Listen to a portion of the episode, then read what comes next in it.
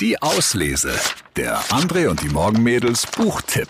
Ja, und auch heute haben wir wieder ein tolles Buch für Sie. Unter freiem Himmel. Eine Anleitung für ein Leben in der Natur von Markus Torgeby. Der Typ war ein ziemlich erfolgreicher Marathon- und Langstreckenläufer, bevor eine Verletzung seine Karriere als Spitzensportler jäh beendet hat. Ja, was hat er dann gemacht? Er ist in den Wald gezogen, mitten in den Wald, nach Schweden und dort lebt er vier Jahre lang von Haferbrei, Beeren und Wasser.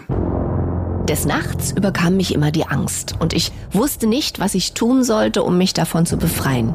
Mir selbst ausgeliefert, umgeben von stummen Fichten und vorsichtig herumstreifenden Elchen, fühlte ich die Angst vor der Dunkelheit wie einen kalten Punkt, ein paar Zentimeter über dem obersten Nackenwirbel.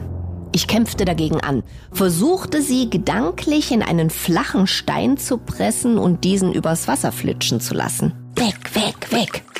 Als das nicht funktionierte, ging ich manchmal geradewegs in die Dunkelheit hinein, in Richtung des Bösen, das, wie ich wusste, zwischen den Bäumen lauerte. Ich drehte mich in alle Richtungen, um zu erkennen, was mich beobachtete. Ich sah aber nie etwas, hatte nur das Gefühl, dass ich von hinten angestarrt wurde. Dass hinter mir etwas war, das mir Unheil antun wollte. Manchmal kroch ich unter eine Fichte, um mich zu beruhigen. Dort atmete ich tief durch und presste meinen Rücken gegen den Stamm. Es half für eine kurze Zeit. Aber sobald ich aufstand, war die Angst wieder da. Irgendwann konnte ich nicht mehr dagegen ankämpfen. Meine Kräfte reichten nicht mehr aus. Also ließ ich die Angst in mein Herz und hieß sie willkommen als einen Teil von mir. Ich akzeptierte, dass ich Angst hatte und sagte mir, dass es in Ordnung war. Und ab da war es in Ordnung. Unter freiem Himmel von Markus Torgeby. Das ist ein spannendes Buch, so ein bisschen Back to the Roots. Wo kommen wir her? Wie überleben wir in der Natur? Welche Pflanzen sind essbar und so weiter?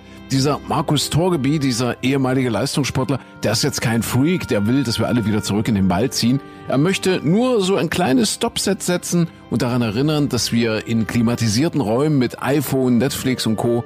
vielleicht doch etwas verpassen unser Lesetipp der Woche unter freiem Himmel von Markus Torgeby. Viel Spaß beim Lesen.